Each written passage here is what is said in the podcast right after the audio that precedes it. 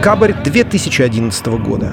Более 100 тысяч человек выходят на улицы Москвы протестовать против фальсификаций на выборах в Государственную Думу. Демонстрации и пикеты продолжаются всю зиму и весну. Я тогда освещал их для московской радиостанции «Коммерсант ФМ». Точка зрения Константина Эгерта на каждой пресс-конференции и на каждом митинге я видел молодых телерепортеров. На их микрофонах розовое лого нового телеканала «Дождь». Они всегда были в самой гуще, и они говорили совсем иначе, чем корреспонденты государственных СМИ. Их свободе и искренности завидовали многие, в том числе и я. 12 часов в Москве вы смотрите телеканал «Дождь». Это прямой эфир. С вами в студии Мария Макеева и Михаил Зыгорь. Через два часа начнется митинг на Болотной. Итак, продолжаем наше прямое включение. И сейчас к нам в студию подошел бывший министр финансов Алексей Кудрин, который решил примкнуть к этому протестному народному уличному движению. В эфире программа Hard Day's Night. Каждый вторник сюда к нам в студию приходят интересные гости. Я рад здесь приветствовать как раз такого человека. Это блогер, юрист, политик Алексей Навальный. Добрый вечер. Добрый вечер. В 2010 году предприниматель и медиа-менеджер Наталья Синдеева, одна из создателей радиостанции «Серебряный дождь», запускала новый телеканал. Тогда она меньше всего ожидала, что он окажется в эпицентре политического землетрясения, случившегося в России. Слоган «Дождя» был вообще-то аполитичным. Дождь изначально идея была такая, что надо сделать телеканал, который я и те люди, которые условно похожи на меня, будут смотреть. Да? За что мы перестали смотреть телевизор. И первое, мы даже у нас был такой слоган, что не бойся включить телевизор. То есть мы хотели людей вернуть в телевизор, потому что они стали от него уходить, идти в интернет. За время первых двух президентских сроков Владимира Путина федеральные телеканалы стали неотличимы друг от друга. Россия, НТВ и самый большой влиятельный первый, который бывший УРТ. Телезрители, особенно думающие телезрители, переставали их смотреть. Итак, Путин. Путин. Путин. Как выглядит бассейн президента и сколько времени каждый день он уделяет своей физической форме? Какой на вкус завтрак Путина и что хранится в его холодильнике? Путин. Путин. Путин. И, и таких людей вокруг меня было очень много. Точно я в тот момент не думала про информационный общественно-политический телеканал. Это точно. Этого в моей голове вообще не было. То есть это был какой-то такой, знаешь, модный телеканал, такой культура с лайфстайлом, знаешь, вот в начале. Запрос с элементами социалки Правда, в 2010 и 2011 году времена были, как стало теперь ясно, что называется вегетарианские. Президентом России служил Дмитрий Медведев. Многие надеялись, что он останется на второй срок и Путин не вернется в Кремль. Но в сентябре 2011 на съезде партии «Единая Россия» Медведев внезапно объявил, что не станет переизбираться. Я считаю, что было бы правильно чтобы съезд поддержал кандидатуру председателя партии Владимира Путина на должность президента страны. Возвращение Путина в Кремль выглядело неотвратимым. И недовольство его камбэком стало катализатором протестов. Будет свободной Россия! Будет свободной!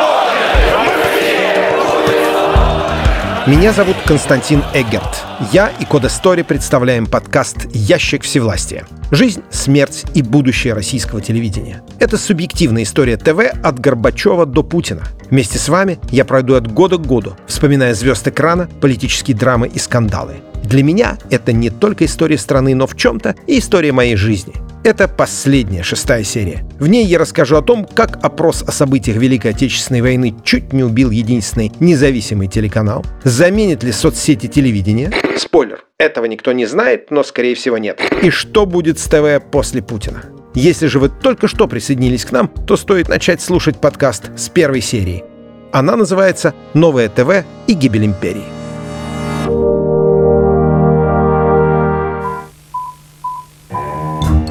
В эфире. В эфире.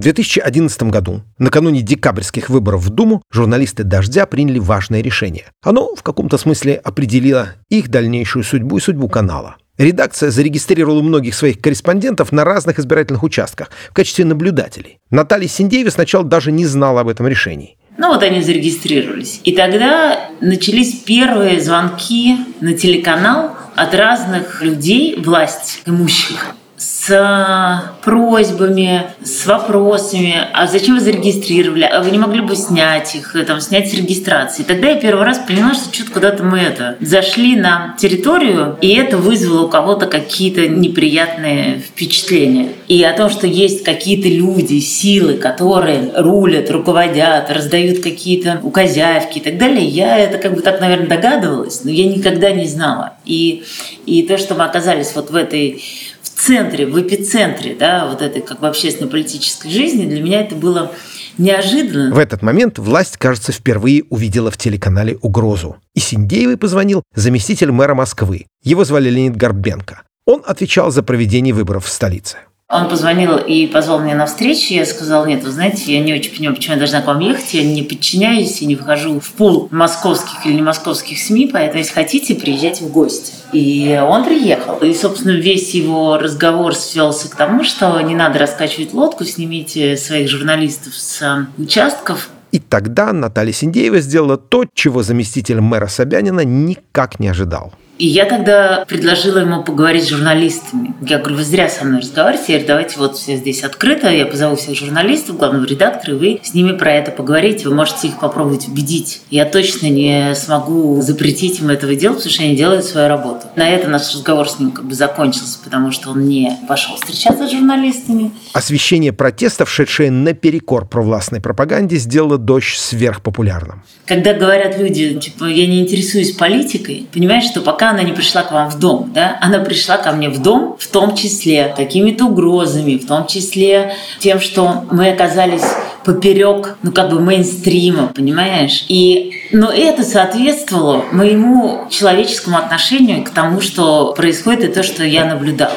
И мне, конечно, было немножко страшновато от того, что я оказалась там, в чем я ничего не понимаю. Но эта новообретенная популярность «Дождя» поставила перед Синдеевой и ее молодой командой новый вопрос. Когда все это более-менее закончилось и успокоилось, мы для себя сделали выводы, что окей, если мы хотим все-таки быть общественным политическим СМИ, то мы не можем оставаться партийными. Мы должны вырасти из этого. И мы реально прям росли, знаешь, ну вот как бы для себя стали взрослеть. И у нас следующий вот весь, условно, там 12-13 год мы взрослели. И мы действительно сумели добиться того, что «Дождь» стал площадкой, на котором можно было услышать разные точки зрения, увидеть разных людей. И это было такое вот фантастически золотое как бы время «Дождя», когда аудитория растет, «Дождь» становится популярнее, популярнее. Когда ты можешь в одном эфире увидеть сегодня Пескова. Но я узнал вместе с вами. То есть вы о решении тандема узнали, как и мы на съезде? Конечно.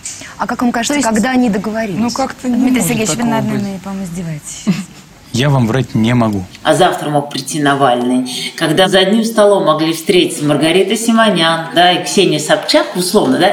Я не ворую денег, ты знаешь? Несмотря на то, что бюджет Rush Today 11 понимаю, ну, миллиардов, моя зарплата на Rush Today, я не буду, конечно, называть цифры, но не такая великая. И на НТВ мне платили больше. Мы смогли встать уже над условно своими политическими там, взглядами и так далее, хотя они у нас, понятно, есть, и мы их не то чтобы скрываем, но максимально стать дистанцированными от той или иной своей позиции. Да? Теперь влияние дождя заметили и на самом верху, в Кремле, включая могущественного первого заместителя главы кремлевской администрации Алексея Громова. Были звонки, звонил Громов, с которым мы были уже к тому моменту знакомы, позвонил, очень сильно кричал, что говорил, вот, вы там рассадник Госдепа и так далее. Я говорила, Алексей Алексеевич, что вы такое несете? Я говорю, вы знаете вообще, кто я, откуда я взялась, вообще, что вы сейчас говорите, да? Но все это было очень неприятно. Вскоре каналу наглядно показали, за независимость суждений в России приходится платить. И цена эта может оказаться неподъемной. Однако пока в Санкт-Петербурге вспоминали героев-блокадников, на телеканале «Дождь» решили провести провокационный опрос. В январе 2014 года канал транслировал совместную программу с радио «Эхо Москвы» под названием «Дилетанты». Она была посвящена 70-летию снятия гитлеровской блокады Ленинграда.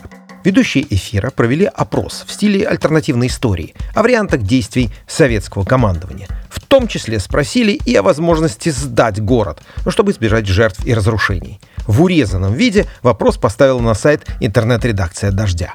Разразилась политическая буря.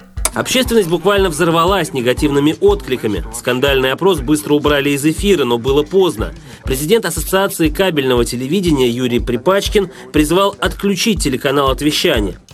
Последовавшие в течение следующих нескольких недель события едва не убили телеканал. Несмотря на то, что опрос убрали с сайта, а глава интернет-редакции извинился перед общественностью, провайдеры услуг кабельного ТВ отказались от трансляции «Дождя». То, что нас выгоняли с Красного Октября, это было ужасно. И, конечно, надо дать должное все равно руководству Красного Октября, которые понимали, что они не могут по-другому поступить, ну, потому что сильное давление оказывается на них, но при этом они давали нам возможность найти другие помещения. Мы начали искать помещения, как только люди узнавали, что это дождь, при всей симпатии ко мне, там, дождю и так далее, нам отказывали, потому что никто не хотел этого геморроя. И Красный Октябрь там тянул месяца четыре, не выгонял нас, а мы уже разбирали там все студии, по складам все развозили, ну, потому что мы понимали, рано или поздно нам придется куда-то съезжать. И а, в какой-то момент они говорят, слушай, ну все, давай через неделю надо освобождать помещение. Редакция «Дождя» придумала необычное решение. У Натальи было в собственности две квартиры. Одна, относительно большая, пустовала. Кто-то из сотрудников предложил сделать в ней временную студию. В итоге за ночь мы приехали и за ночь построили там студию. И там была студия, гримерка в туалете, значит, аппаратная была там где-то в ванной комнате.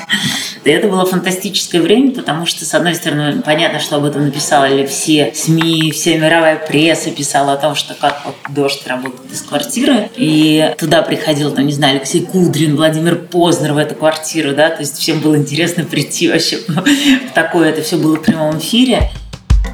«Дождь» потерял значительную часть аудитории, которая смотрела его по кабельным сетям. Команде телеканала пришлось осваивать новую бизнес-модель, развивать подписку. «Дождь», в конце концов, обосновался в деловом центре «Флакон». И в 2016 году я пришел туда, чтобы в течение двух лет вести тематические программы и новости. Здравствуйте, в студии «Дождя» Константин Эггерт и о том, как трудно или насколько трудно быть с Богом. Я был заметно старше большинства сотрудников, но чувствовал себя как дома. Может быть потому, что всего за несколько лет на телеканале сложилась особая дождевая атмосфера. Знаешь, когда-то, когда дождь только начинался, у нас было человек 12, мы сели и попробовали каждый сказать про то, что ему важно. Вот что для него важно. И мы, каждый написал какой-то набор там слов, и потом мы эти слова вместе как бы посмотрели, мы поняли, что мы сошлись в нескольких словах все. Созидание, оптимизм, неравнодушие, искренность, открытость. Знаешь, вот это какие-то слова, которые нас всех тогда объединили.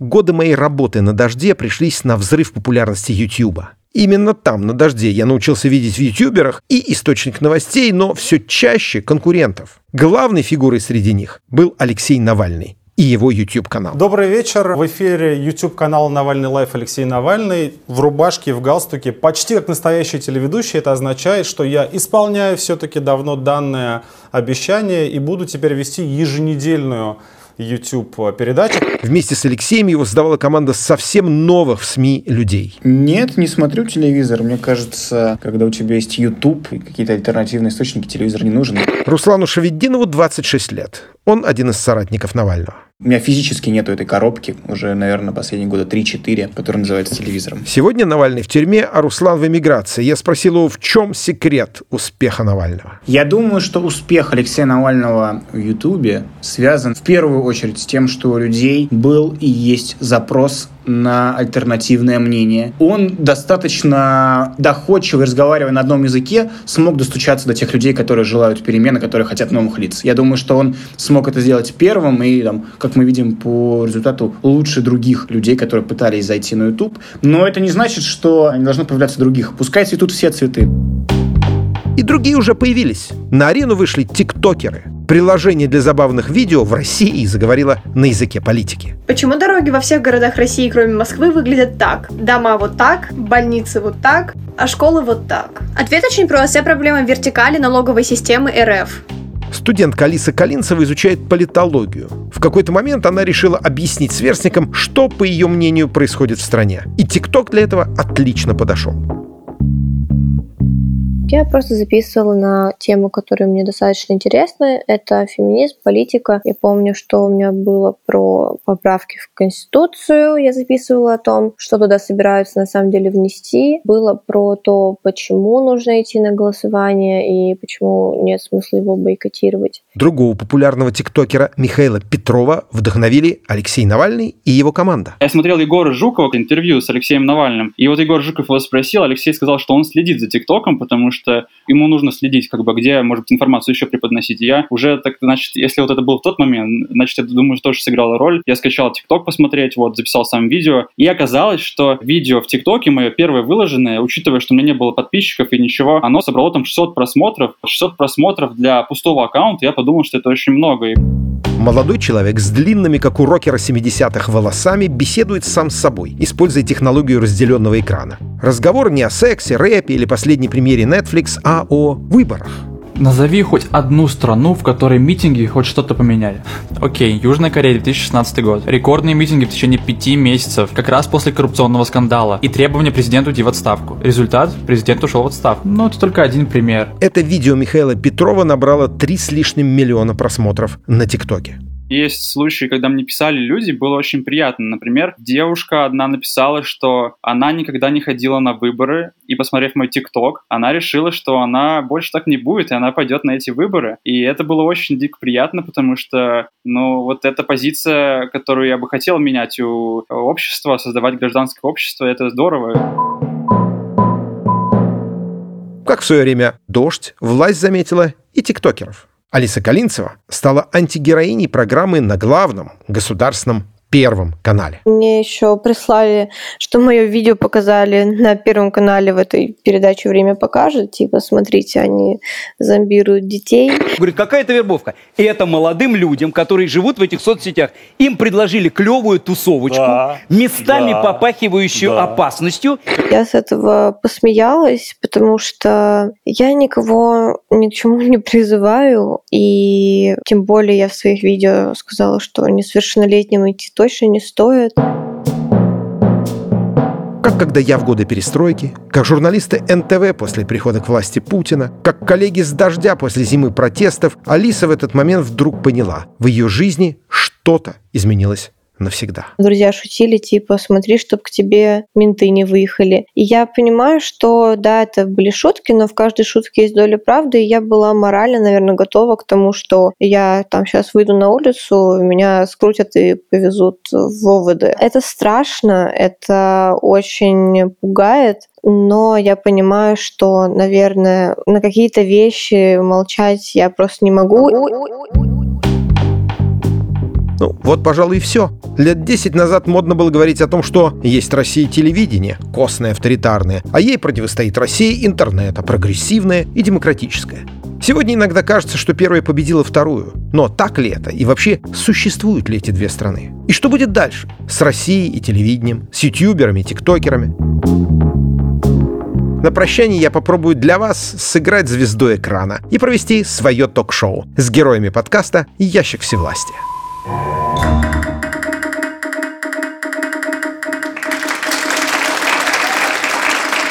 Ящик всевластия. Жизнь, смерть и будущее российского телевидения. Меня зовут Константин Эггерт.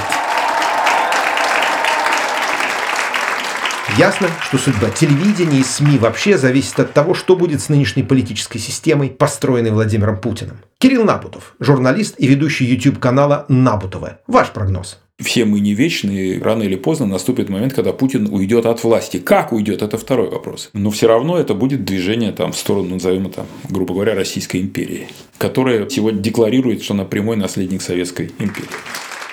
Руслан Шевединов, вы, кажется, не согласны. У людей есть запрос на новые лица в политике. Огромное количество людей, как мы видим, десятки миллионов людей в России хотят перемен. Когда-то программа «Взгляд» стала символом изменений в Советском Союзе. Так почему сегодня ничего подобного не происходит? Создатель «Взгляда» Александр Любимов, вы знаете ответ? Ты же задал вопрос, почему там, э, как возник «Взгляд», почему все это происходило. Потому что был проект политический. Как только появляется политический проект, то э, страна в лице своего политического руководства, она предъявляет маяки нового времени. И она это будет делать через телевидение. Потому что интернет это, ну, это, это бездна. Там нету вот этого ощущения, что мы все вместе. Но ведь молодые не смотрят ТВ, предпочитают YouTube или ваш ТикТок-канал, так ведь, Михаил Петров? Мне кажется, честно говоря, что хотя YouTube-площадка сама по себе самодостаточна, но в стране, где не было бы такого влияния государства на телевидение, Юрий Дудь бы спокойно бы делал передачи на телевидении, и это бы привлекало бы людей, и люди бы относились к телевидению гораздо лучше, и было бы гораздо больше передач интересных, которые просто сейчас в YouTube. Так что я думаю, что телевидение имеет шансы существовать и дальше, просто оно, конечно, должно быть более умным, и, конечно, менее цензурированным, потому что просто нечего смотреть. И все, что интересное делается, оно делается, к сожалению, без государственного вмешательства. Наталья Синдеева. А нет ли опасности, что новые технологии просто уничтожат ТВ, в том числе и ваш канал? Я не чувствую угрозы с появлением новых технологических площадок. И YouTube, и Clubhouse, и Facebook, и еще миллион всего может появиться. Это все технологические площадки, это все провода, условно. Провода, то есть если раньше был кабель, спутник, эфир, это тоже были провода. YouTube – это тоже способ доставки так или иначе контента и площадка, на которой есть контент. Но, Наталья, дорогая, это не площадка для контента. Это кольцо, точнее замкнутый круг, точнее ящик – ящик всевластия, и им должны владеть только хорошие, прогрессивные, самые лучшие, короче, наши люди. Ведь так? Кто-то где-то написал в соцсетях, типа, вот, когда придет прекрасная Россия будущее, Синдеева станет руководителем Первого канала, и должен быть, ну, не Первого канала, а должен быть на первой кнопке и так далее. Я без всякого снобизма сказала, послушай, нам не нужны никакие уже кнопки, ничего этого не нужно. Понимаешь, к тому моменту надо будет просто конкурировать. Качественную работу никто не отменял, а дальше надо будет искать эту, ну, как бы свою нишу, найти в этом. Пусть случится оно.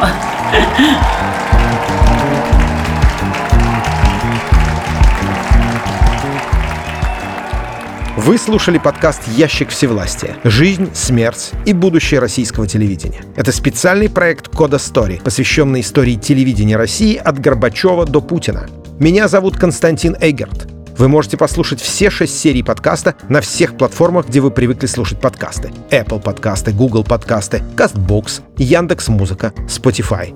Также не забывайте ставить нам оценки в подкастах Apple и оставлять комментарии. И если вам понравился подкаст, то мы будем очень благодарны, если вы поделитесь ссылкой на него в своих соцсетях. Мы очень хотим, чтобы о подкасте узнало как можно больше людей.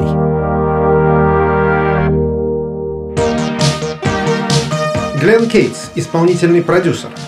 Алена Вершинина, продюсер. Олег Скориков, редактор. Композитор и звукорежиссер Алексей Зеленский. Дмитрий Пшеничный из студии «Подкастерская», звукорежиссер. Иван Макридин, координатор подкаста.